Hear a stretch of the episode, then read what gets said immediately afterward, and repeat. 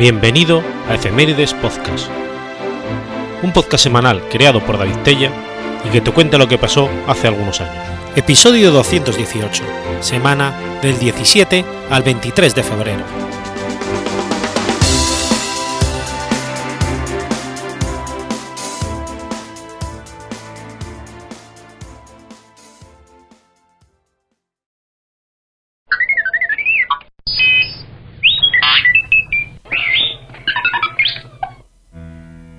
17 de febrero del 364. Muere Joviano. Flavius Cladius Jovianus era un oficial cristiano del ejército de Juliano, originario de Sigidunum, que a la muerte del emperador por las heridas sufridas durante una campaña en territorio persa, fue nombrado emperador por el ejército, el 26 de junio del 363.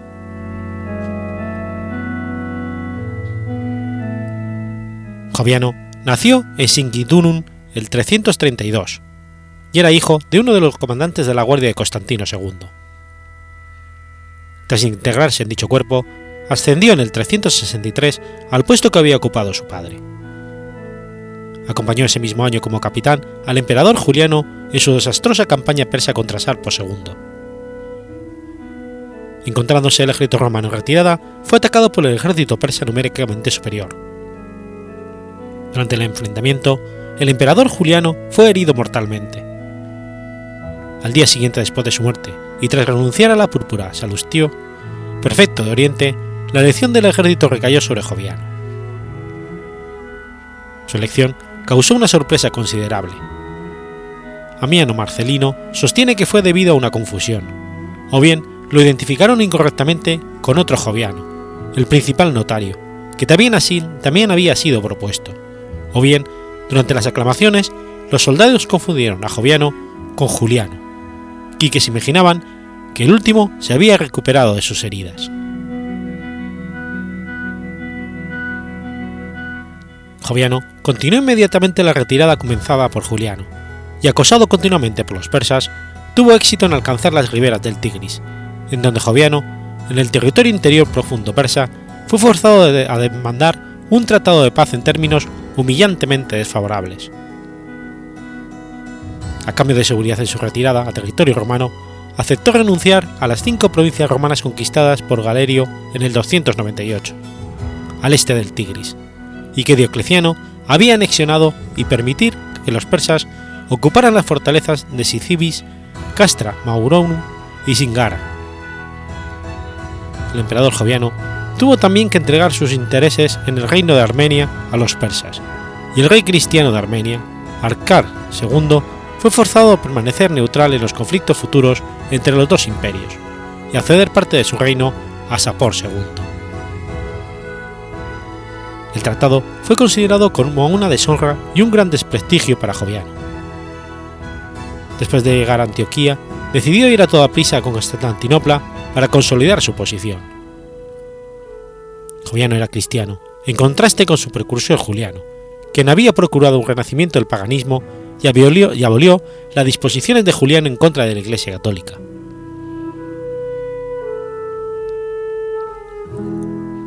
El decreto de tolerancia que publicó fijó que, mientras, mientras, el ejercicio de ritos mágicos sería castigado severamente, sus temas debían gozar de la libertad de la conciencia completa ordenó quemar la biblioteca de Antioquía en el año 364, y el 11 de septiembre de ese mismo año, en un edicto imperial, ordena la de pena de muerte para todos los que rindan culto a sus dioses ancestrales o practiquen la adivinación. Tres decretos diferentes, del 4 de febrero, 9 de septiembre y 23 de diciembre, ordenan la confiscación de todas las propiedades de los templos paganos y castigan con la muerte la participación en rituales paganos, incluso los privados. Joviano tuvo un gran respeto por Atanasio, a quien reinstaló en la sede archiepiscopal, favoreciéndolo para elaborar una declaración de la fe católica. Murió el 17 de febrero del 364, después de un reinado de solamente ocho meses. Durante su vuelta a Constantinopla, Joviano fue encontrado muerto en la cama de su tienda en Dadastana, a medio camino entre Ancira y Nicea. un un exceso de setas o los humos venenosos de un fuego que calentaban su tienda se han asignado como la causa de su muerte.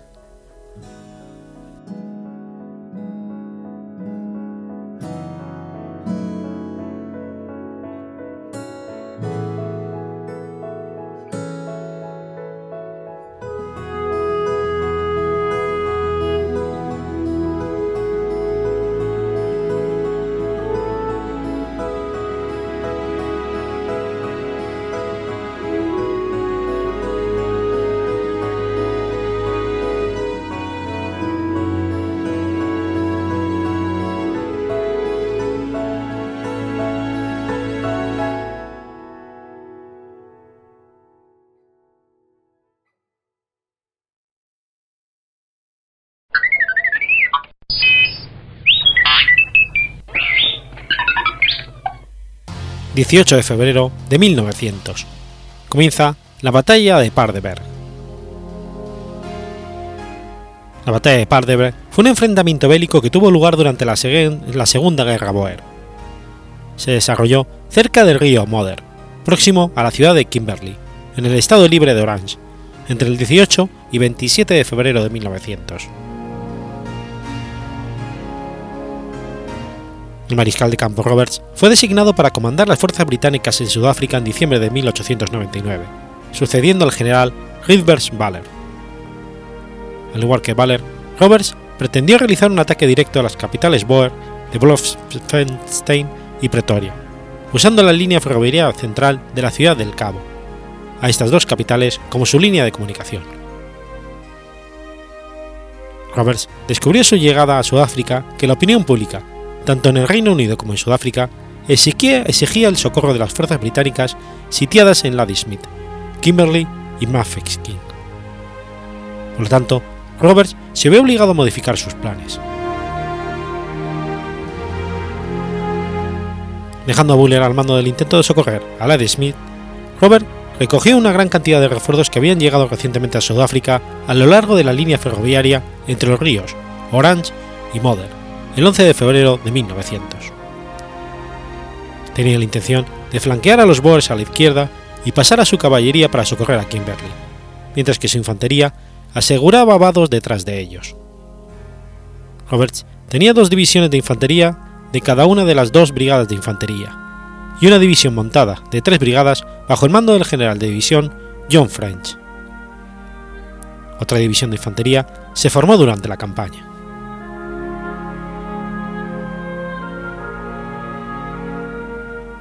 El general Kelly Kenny, al mando de la sexta división británica, tenía un plan para sitiar a Krog y exigir a la fuerza su rendición.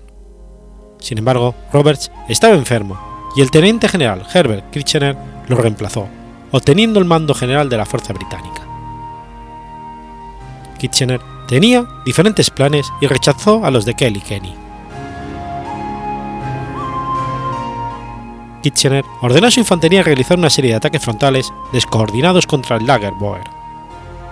Los británicos fueron derrotados en masa.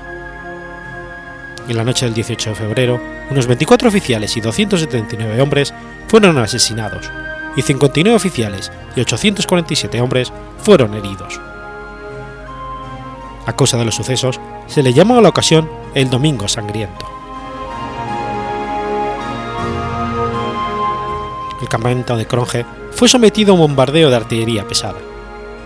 Casi todos los caballos, mulas y bueyes murieron. El 26 de febrero, el, Real Regimiento Canadiense de Infantería, habiendo perdido a más de 70 soldados, fue nuevamente llamado a tomar la delantera en el batallón. En lugar de otra carga en la mañana siguiente como se esperaba, los canadienses, junto a los ingenieros reales, avanzaron por la noche hacia el campamento Boer. Después empezaron a cavar trincheras en un terreno elevado a 59 metros de las líneas Boer. El 27 de febrero, los Boer despertaron mirando rifles canadienses y se rindieron. Cronje se rindió con unos 4.019 hombres y 50 mujeres. Alrededor del 10% de la totalidad del ejército Boer ahora era prisionero.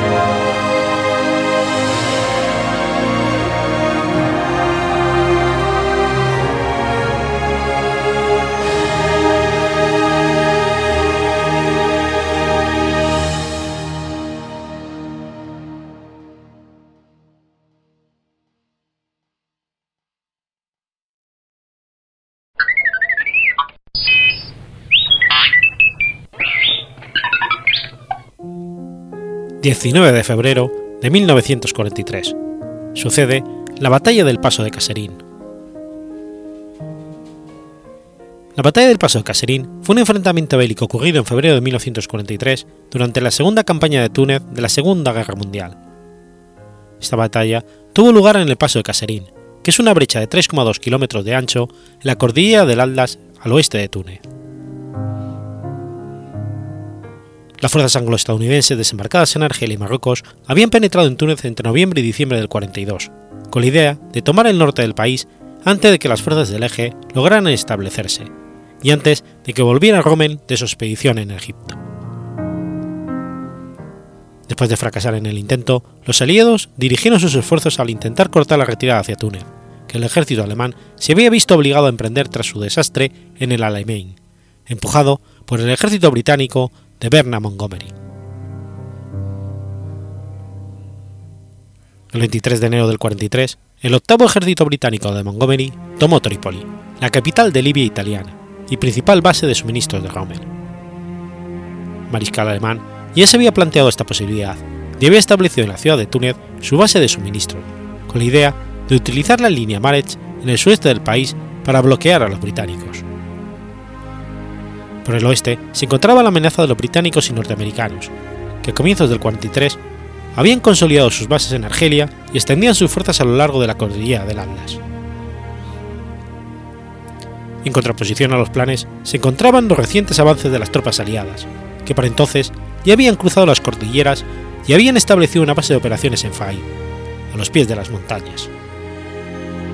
Esto los dejó en una excelente posición para empujar a la costa a las fuerzas de Rommel en el sur de Túnez y cortar su línea de suministros. En este punto hubo algunas discusiones en el campo del eje sobre qué hacer a continuación. Aunque toda Túnez estaba bajo control del eje, había poco que hacer hasta la llegada del octavo ejército a la línea Maret. Finalmente, Rommel decidió que su próxima acción debía ser atacar a través del paso de Caserín a la fuerza principal del segundo cuerpo estadounidense en Tebesa. De esta forma, podría capturar importantes bases de suministros aliados en el lado argelino y eliminar la amenaza militar que se cernía sobre el flanco occidental. El 18 de febrero, Rommel presentó sus propuestas a Albert Kesserin, quien a su vez las remitió al Comando Supremo de Roma con su plena aprobación.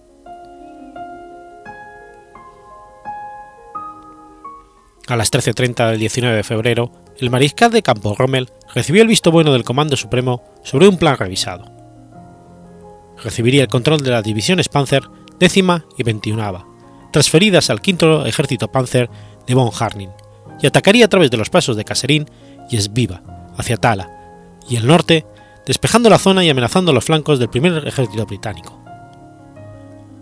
Rommel estaba horrorizado este plan le dispersaba la concentración de sus fuerzas y una vez que los tanques atravesaron los pasos montañosos, dejaba peligrosamente expuestos sus flancos. Aunque un ataque concentrado en Tebesa implicaba algún riesgo, podría llevar a la captura de suministros muy necesarios, destruir el potencial aliado en el túnel central y posiblemente daría a la Luftwaffe una base avanzada en el campo de aviación Jeux-les-Bains, al oeste de Tebesa.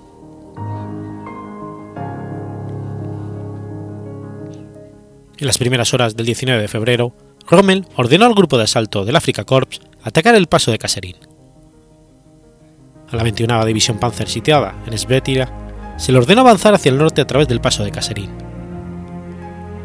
El Kaufgruppe von Boyce, el grupo de batalla desenganchado por von Arnim de la décima División Panzer, recibió la orden de concentrarse en Svetila para estar preparando cuando comenzase la acción.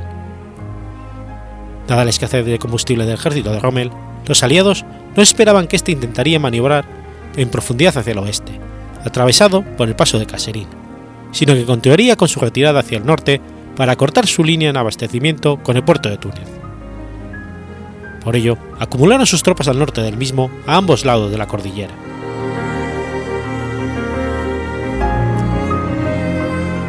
En el área de Esviva se había instalado la sexta división blindada británica de cara a las fuerzas blindadas alemanas que avanzaban. También estaban presentes algunas unidades norteamericanas de infantería y artillería, elementos de dos regimientos británicos de artillería antitanque y algunos destacamentos franceses.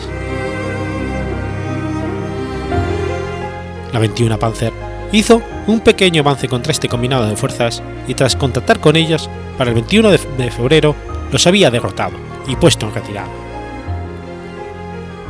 Rommel, al comprobar la posición que había tomado las fuerzas enemigas, vio que se le ofrecía la posibilidad de efectuar un avance rápido a través del paso de Caserín hacia Tebesa, donde se encontraban los importantes depósitos de aprovisionamiento aliados.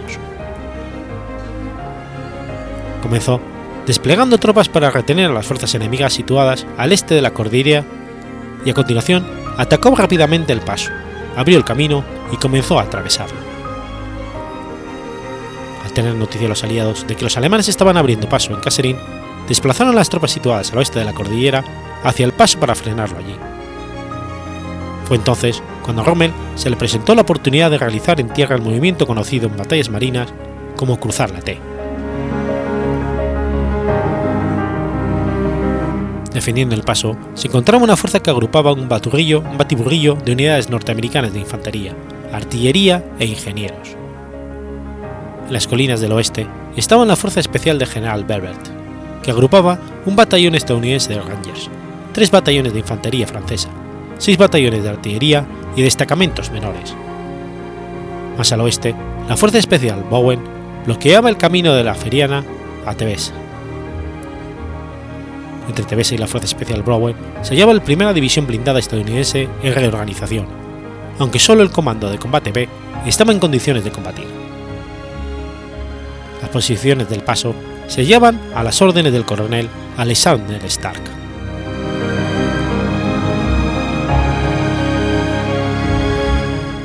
Un intento inicial de sorprender a los defensores de Caserín mediante un rápido empuje de la 33 Unidad de Reconocimiento falló, y un batallón de granaderos Panzer se situó a los pies del paso y otro en Jebel Semauma, la colina de su flanco oriental.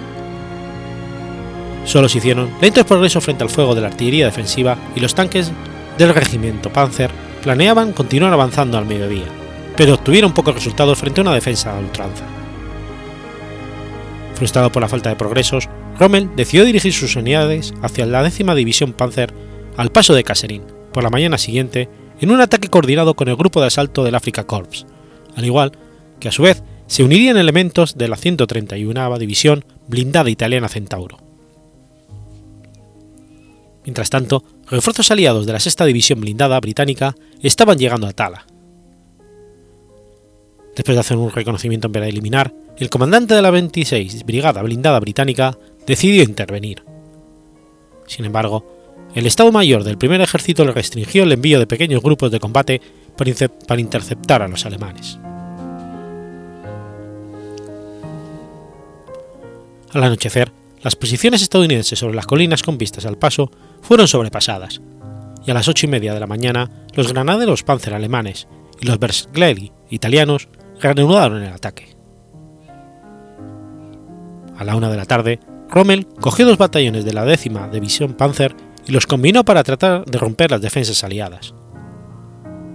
Los supervivientes estadounidenses hicieron una desorganizada retirada hasta la salida occidental del paso en Jebel el Hamara, a donde había llegado la primera división blindada del Comando de Combate B.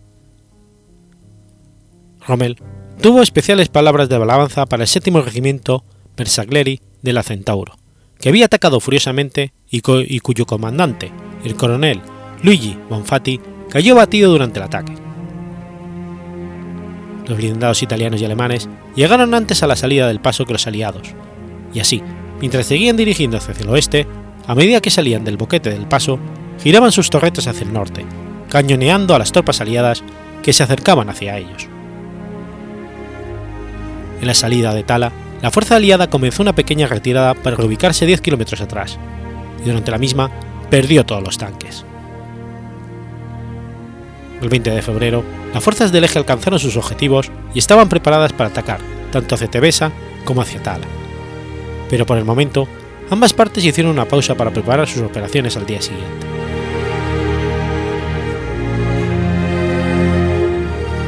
El grupo de asalto del Africa Corps comenzó a moverse a lo largo del valle del río Hatat hacia Idritra y Tebesa al atardecer del 21 de febrero y avanzaron hasta que se encontraron con los defensores aliados, consistentes en el 16 Regimiento de Infantería de la Primera División de Infantería y del Comando de Combate B de la Primera División Blindada en Jebel el Hamar.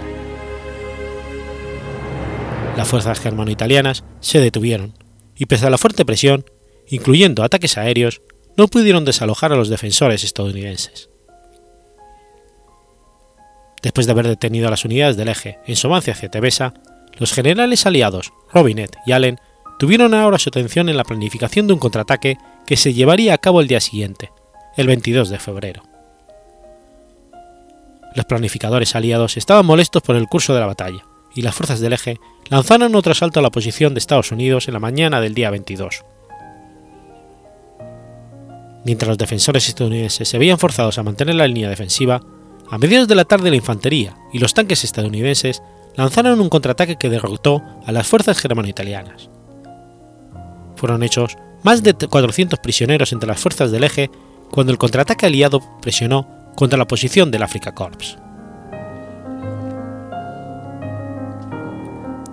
Los aliados sufrieron grandes bajas tanto al intentar el avance como durante la retirada a la que se vieron obligados, al estar continuamente bajo el fuego de la columna de los blindados alemanes a medida que estos iban saliendo del paso. Pocos kilómetros más adelante, la fuerza alemana se encontró con una inesperada resistencia aliada parapetada que no pudieron vencer con la rapidez requerida, por lo que ante la posibilidad de quejarse sin combustible, Rommel abandonó su intento y volvió sobre sus pasos al punto de partida de la operación.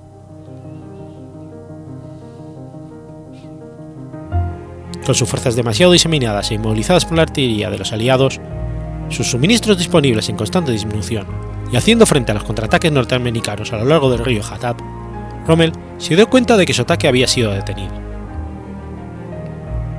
En Esviva, a, lo largo del río Hatab y ahora en Tala, fracasaron los esfuerzos de la fuerza italoamericana para abrir una brecha decisiva en las líneas aliadas. Con pocas perspectivas de un mayor éxito, Rommel consideró que sería más prudente concentrarse en el sur de Túnez y asestar un golpe al octavo ejército.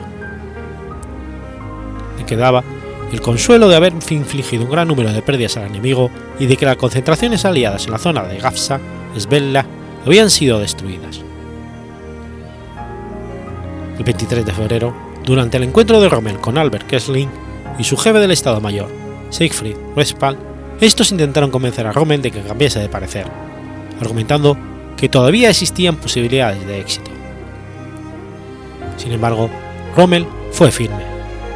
Kesselring finalmente estuvo de acuerdo, y las órdenes formales del Comando Supremo en Roma fueron emitidas por la noche, deteniendo la ofensiva y ordenando la vuelta de todas las unidades del eje a sus posiciones iniciales.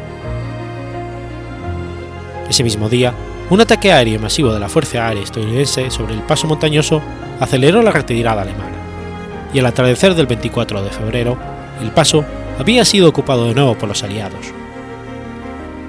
Sidi Bou, Fid y Svetla fueron recuperadas poco después. A pesar de que Rommel no consiguió obtener el resultado previsto con su ataque, al ser rechazado en su avance hacia Tebesa, los aliados consideraron como vencedor al alemán, debido a las importantes bajas sufridas por ellos.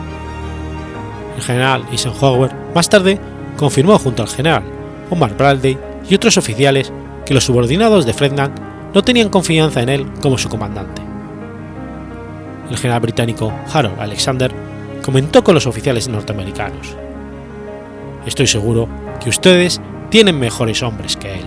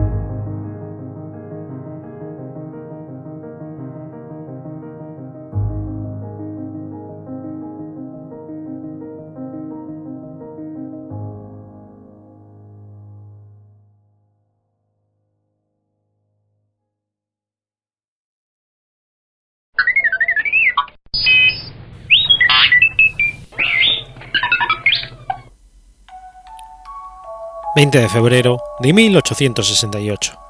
Nace Pompeu Fabra. Pompeu Fabra y Pocha fue un ingeniero industrial y lingüista español, conocido por haber establecido la normativa no moderna de la lengua catalana. Nació en 1868 en el barrio de la Salud de Gracia, donde transcurrió su infancia. Hoy, dicha villa forma parte de la ciudad de Barcelona. Fabra era el menor de doce hermanos, de los que solo dos llegarían a la edad adulta. Cumplió cinco años el mismo año en el que fue proclamada la Primera República Española, y entonces su padre fue elegido alcalde de Gracia. Con seis años de edad, la familia se trasladó a Barcelona, y a pesar de que se fue muy joven, siempre sintió un cierto cariño hacia su lugar de origen. Fabra cursó estudios de ingeniería industrial que fue alternando progresivamente con un fuerte interés hacia la filología, que iba aprendiendo de manera autodidacta. En 1902 ganó por oposición la cátedra de química de la Escuela de Ingenieros de Bilbao, ciudad en la cual vivió continuamente hasta 1912. En 1912 publica en castellano la obra gramática de la lengua catalana, que fija los cimientos y límites de los siguientes trabajos gramaticales sobre el catalán, que de acuerdo con las tendencias más innovadoras de la lingüística en Europa. Y en Barcelona, con la gramática catalana, obra basada en la anterior pero de carácter estrictamente nominativo, se inicia la etapa más, más fecunda de los trabajos filológicos de Fabra. La gramática fue adoptada como normativa oficial por el Instituto de Estudios Catalanes, que previamente en 1913 había publicado las normas ortográficas, elaboradas principalmente por Pompeu Fabra. Las conversas filológicas, una colección de artículos breves que plantea y resuelve las dudas idiomáticas más frecuentes, responden al anhelo de Fabra por divulgar sus reflexiones lingüísticas. En 1932, Fabra accedió, directamente por razón de su prestigio, a la cátedra de lengua catalana de la Universidad de Barcelona, con lo que por primera vez entraba esta lengua oficialmente en el ámbito universitario. También ese año publicó el Diccionario General de la Lengua Catalana y en el 35 la quinta edición de su gramática catalana.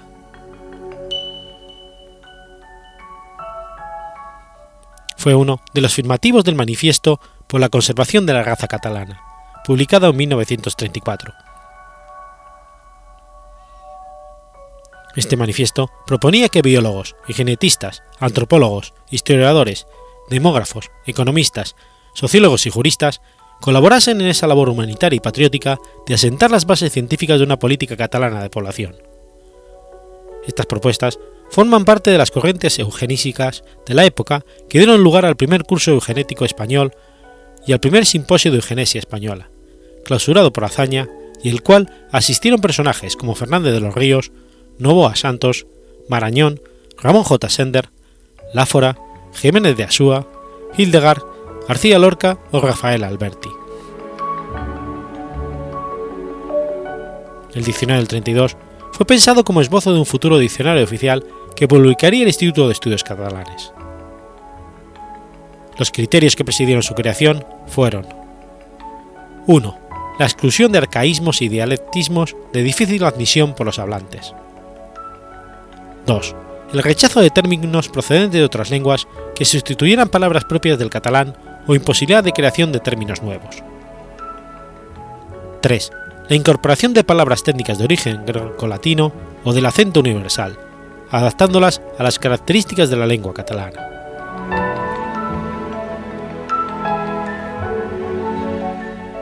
Fabra fue un gran aficionado al excursionismo, además de desarrollar una destacable trayectoria como dirigente deportivo tras haber formado parte de la sección de tenis del Fútbol Club Barcelona, fundó su propio club, el Badalona Laub Tennis.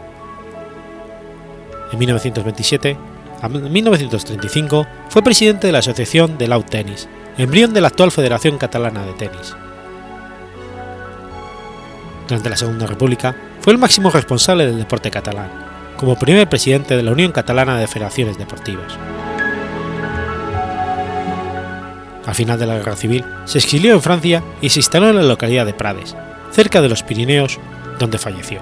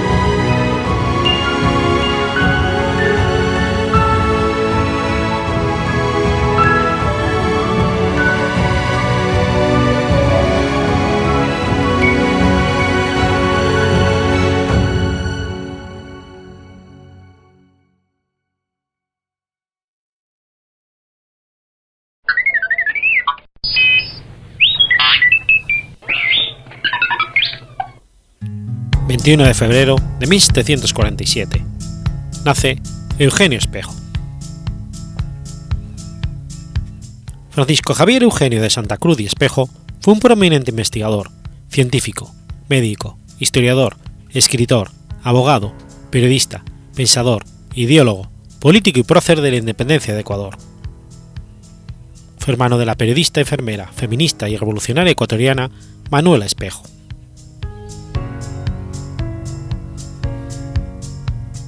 Eugenio Espejo nació en Quito el 22 de febrero del 47.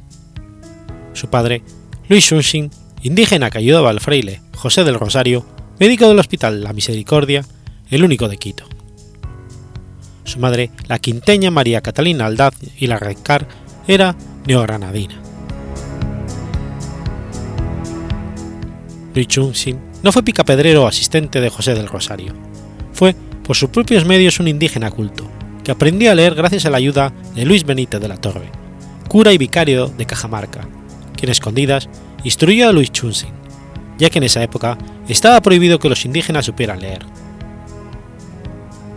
Este, en agradecimiento, utilizó el apellido Benítez, mismo apellido con el que contrajo matrimonio con Catalina Aldaz.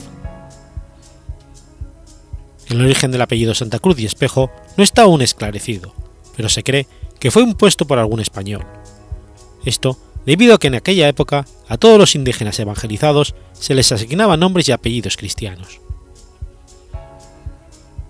Francisco Javier Eugenio de Santa Cruz y Espejo aprendió sus primeras letras en casa de sus padres y después en una escuela católica para niños pobres. Una vez inscrito desde muy temprana edad en colegios exclusivos de la aristocracia quinteña, llegó a ser electo representante de sus compañeros en varias ocasiones de esta época data su probable y único retrato conocido, en compañía de su clase. Fue médico a los 20 años de edad, graduado en leyes civiles y canónicas, y escribió entre 1779 y 1781 El Nuevo Luciano de Quito, Marco Porcio Catón y La Ciencia Blancardina, obras crítica mordaz a la ciencia quinteña y de descamado análisis al sistema educativo de entonces. En 1793, las autoridades trataron de deshacerse de Espejo, a quien motejaban de rancerilloso, travieso, inquieto y subversivo, designándole médico de una expedición científica de los ríos Para y Marañón. Espejo se negó a este juego y fue arrestado, aunque al poco tiempo quedó libre por falta de pruebas. Dos años después, el Cabildo de Quito le pidió un instructivo para prevenir la viruela.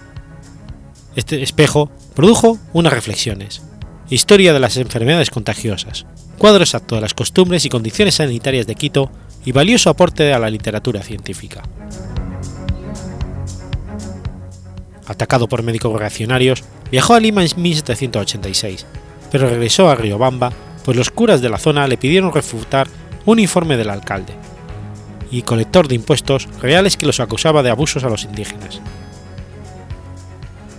La defensa de los curas de Riobamba, seguida en 1787 por cartas riobambeses, quebró la fuerza de los latifundistas y cuestionó la estructura socioeconómica de la razón, dominadora en frase de guerra.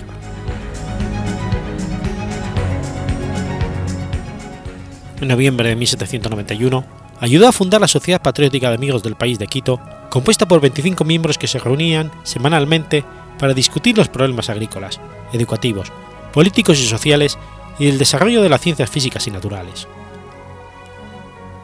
El 5 de enero de 1792, editó el primer periódico publicado en la ciudad, Las Primicias de la Cultura de Quito, órgano de esa sociedad y del que salieron siete números hasta el 27 de marzo de ese año. Fracasada esta tentativa de restaurar la patria, optó por la estrategia de escribir acerca de la economía de Quito. En memoria sobre el corte de quinas y voto de un ministro togado, planteó el libre comercio contra el mercantilismo centralista de la corona. Habiendo perdido la poca fe que le quedaba en la monarquía, llegó a creer que no existía otra solución que cambiar las estructuras políticas vigentes. Escribió sermones para su hermano cura a fin de difundir estas ideas. Se volvió activista. En las cruces de Quito amanecieron bandoleras escarlatas con el lema Al amparo de la cruz, sed libres, conseguid la gloria y la felicidad.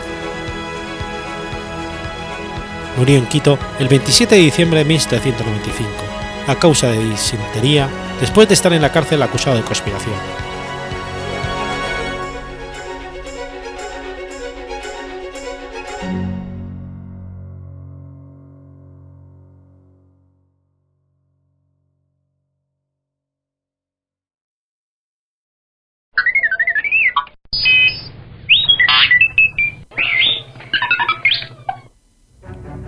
22 de febrero de 1744. Sucede la Batalla de Tolón. La Batalla de Tolón o Batalla del Cabo Sicie fue un combate naval librado el 22 de febrero de 1744 frente a las costas francesas, cerca de Tolón, en el marco de la Guerra de Sucesión Austriaca.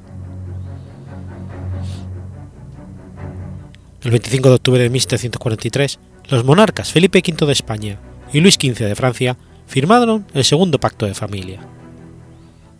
El monarca francés se comprometía a declarar la guerra a Gran Bretaña y al reino de Cerdeña y apoyar las reclamaciones territoriales españolas en Italia. En aquel entonces, las campañas españolas en la región solo podían progresar gracias al envío de tropas a través de la frontera francesa, pues la flota británica controlaba el Mediterráneo, mientras una escuadra española al mando del almirante Juan José Navarro, que debía apoyar las operaciones, se hallaba bloqueada en Tolón desde finales de 1742. Los planes franceses consistían en transportar al centro de Italia un contingente de 30.000 hombres al mando de Luis Francisco I de Borbón-Conti, príncipe de Conti y parte del ejército español a las órdenes del infante Felipe de España, en el norte de Italia, para enlazar con el ejército del conde de Gajes en los estados pontificios. Para poder llevar a cabo dicho plan, era imprescindible neutralizar la flota británica del Mediterráneo, al mando del almirante Thomas Matthews. Este, por su parte, comenzó a percibir la gran actividad que se llevaba a cabo en el puerto de Tolón, y a principios de enero de 1744 desplazó su base a Villafranca de Ires. La flota francesa se componía de 17 navíos de línea y tres fragatas al mando del almirante Claude Élysée, de Court de la Bruyère, un hombre anciano pero vigoroso y flexible, mientras que la española disponía de 12 navíos de línea bajo el mando de Juan José Navarro, reputado por su actividad científica. De Kurt, que ostentaba el mando general, tuvo dificultades a la hora de organizar la flota combinada debido a los recelos existentes entre franceses y españoles.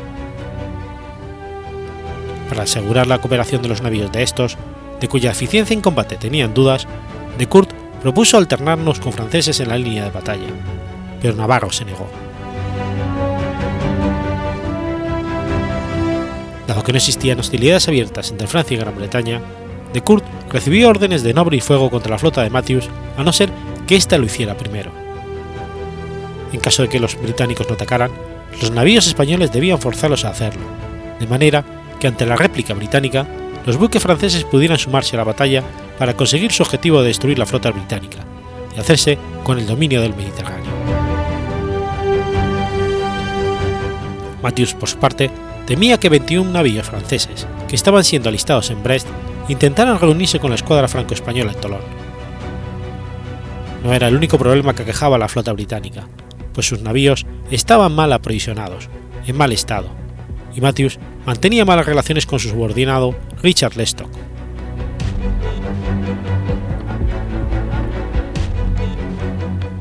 La flota franco-española zarpó de Tolón el 19 de febrero, navegando hacia el sur en una línea de batalla que se extendía a lo largo de seis millas, con nueve navíos franceses en la vanguardia, seis franceses y tres españoles en el centro y nueve españoles en la retaguardia. De Kurt hizo su insignia en el Terrible, de 74 cañones, mientras que Navarro hizo lo propio en el Real Felipe, de 114 cañones. La escuadra británica llevó anclas al amanecer. El día 21, los 30 navíos británicos al mando de Matthews navegaban al este de la flota franco-española, maniobrando hacia el suroeste para aproximarse a la línea de batalla aliada.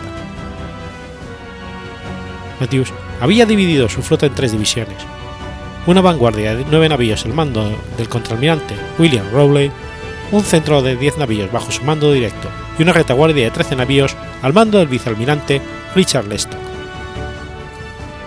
La mañana del 22 de febrero, esta última división había quedado distanciada al menos a 7 millas del grueso de la flota, lo cual dejó a Matthews en inferioridad numérica frente a los franco-españoles. Ambas flotas navegaron en paralelo, los aliados borbónicos al oeste y los británicos al este, estando los primeros algo más avanzados. Pese a su ventaja, de Court, conforme a las órdenes recibidas, no atacó la flota británica. Entonces, Matthews, viendo la inacción del Stock, que no era capaz de reengancharse en la batalla, a pesar de sus llamamientos, dio la orden de ataque que las órdenes del almirantazgo recomendaban no hacerlo hasta que las dos flotas estuviesen alineadas, la decisión de Matthew fue correcta. A la una del mediodía, mientras la vanguardia franco-española se hallaba sin oponente, la vanguardia británica se batía con el centro francés y la división de Matthew hacía lo propio con la retaguardia al mando de Navarro.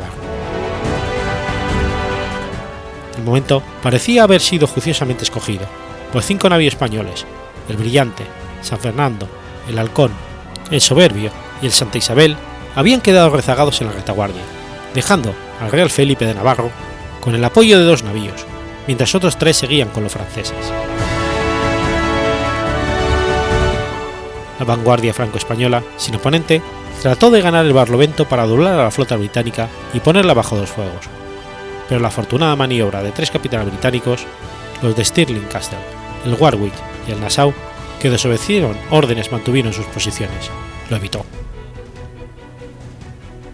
Entretanto, Matthews, en el Namur, era apoyado por el Marlborough, que se cañoneaba con el español Santa Isabel, situado a popa del rey Felipe, y por el Norfolk, que hacía lo propio con el Constante. El Oriente, el América y el Neptuno apenas intercambiaron una salva con los navíos británicos y abandonaron su posición en la línea de batalla, dejando al poder solo enfrentándose a cuatro navíos británicos. Esta acción fue muy criticada por el segundo capitán del Real Felipe, Leg de Coligny, quien aseguró que la pérdida del poder se debió a la defección de los tres navíos españoles. Tras varias horas de combate, el Constante, puesto fuera de combate, también abandonó la línea. Desde el Real Felipe se dispararon varios cañonazos contra el navío para evitar su defección, pero fue en vano. En Norfolk, dañado en sus aparejos, no pudo perseguirlo. Lo mismo sucedió con el Hércules, que severamente dañado abandonó su posición, dejando al Real Felipe en solitario frente al Namur y el Marlborough. El poder todavía permanecía en su lugar, enfrentándose a varios navíos británicos que actuaron con reluctancia y se contentaron con responder desde lejos a sus cañonazos. Solo el capitán Hawke, del Brewick, actuó con decisión, La primera salva del navío británico causó 20 muertos entre la tripulación del Poder y lo desmontó y le desmontó varios cañones. Veinte minutos después, el capitán Rodrigo de Urrutia se rendía. El combate entre el Namur y el Nabor contra el Real Felipe dejó estos dos últimos navíos seriamente averiados. A bordo del británico murieron 42 hombres, entre ellos su capitán, y resultaron heridos 121. El navío llegó a cruzar la línea franco-española recibiendo múltiples impactos y siendo descrito posteriormente como un perfecto naufragio. El Real Felipe quedó fuera de combate y prácticamente silenciado. Sus bajas ascendieron a 47 muertos, entre los cuales figuraba su capitán, Nicolás Gerardino, y 239 heridos, uno de ellos el almirante Navarro, cuya valentía los británicos reconocieron. La, actuación del comandante español fue, sin embargo, controvertida, pues el segundo capitán del Real Felipe declaró que pese a que las heridas del almirante eran de escasa consideración, este se refugió bajo cubierta dejando el navío sin gobierno. Esto fue corroborado a posteriori por diversos oficiales del Real Felipe.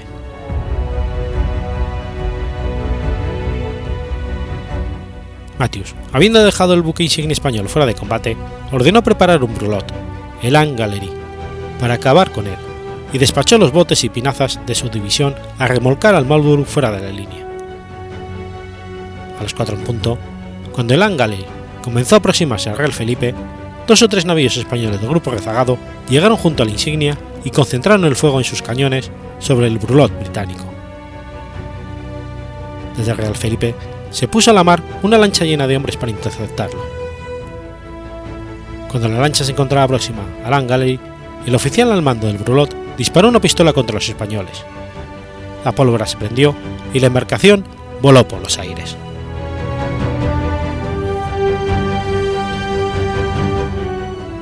Viendo la difícil situación en la que se encontraban los españoles, de Court se dispuso a socorrerlos. El comandante francés se distanció de Rowley y se dirigió hacia la Real Felipe con sus navíos. Rowley ordenó a sus navíos continuar hostigando a los franceses para impedir que alcanzaran el centro británico, pero la maniobra francesa surtió efecto y el Real Felipe pudo escapar bajo la protección de los navíos de Decourt. A las 5 en punto, los británicos se distanciaron para reorganizar sus fuerzas y a medida que se acercaba la noche, ambas flotas se separaron hasta una distancia de 6 millas. El poder, desmantelado e incapaz de seguir el resto de los navíos británicos, fue represado por varios buques franceses. Al amanecer del día 23, la flota franco-española, reducida a 22 navíos efectivos, levó anclas y se dirigió al oeste.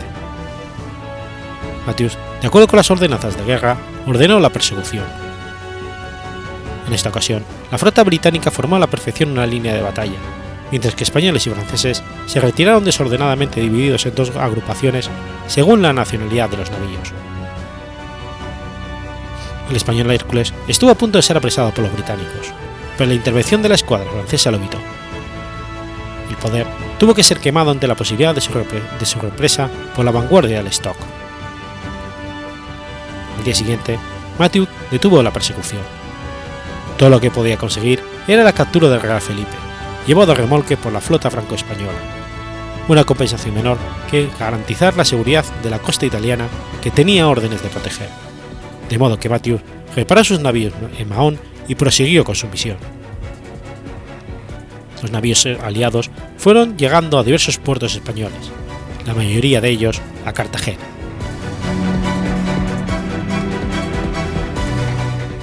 Aunque según los parámetros que estimó más aceptables, la opinión pública de Gran Bretaña consideró que la batalla había terminado victoriosamente para su flota.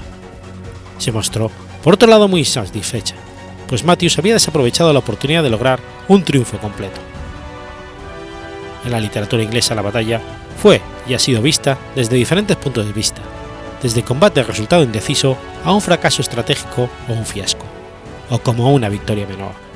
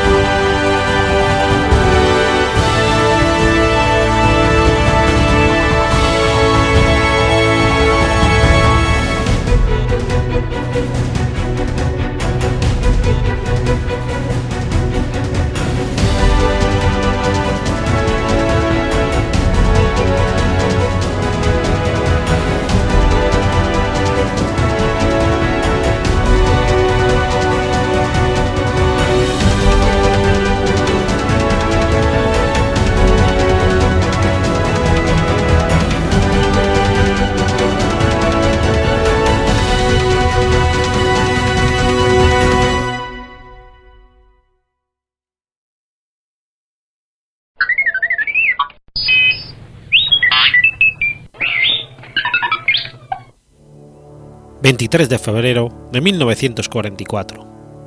Muere Leo Baekeland.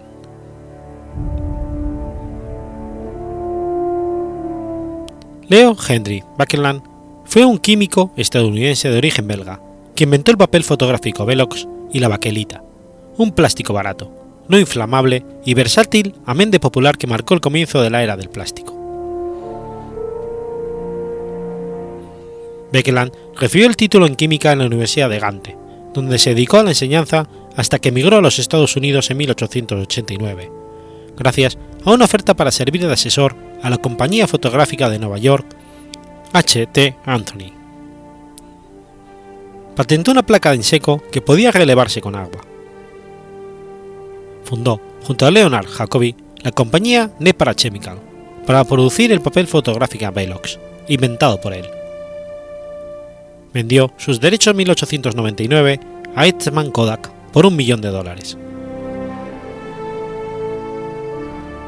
Intentando resolver un problema de síntesis química, descubrió un plástico al que llamó baquelita, la primera de una serie de resinas sintéticas que revolucionaron la economía moderna y la vida tecnológica, iniciando la era del plástico.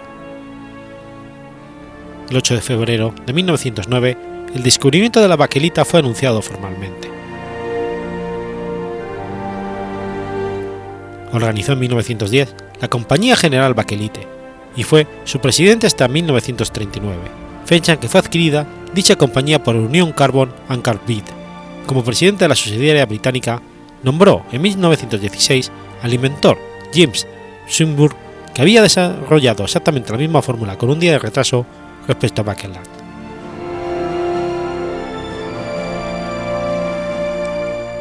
Gracias al éxito de la baquelita, se convirtió en multimillonario y fue portada de la revista Times el 22 de diciembre de 1924. Recibió la medalla Franklin en 1940.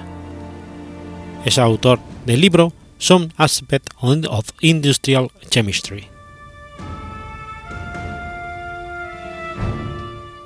Murió de una hemorragia cerebral en un hospital de Nueva York en 1944, con 80 años de edad.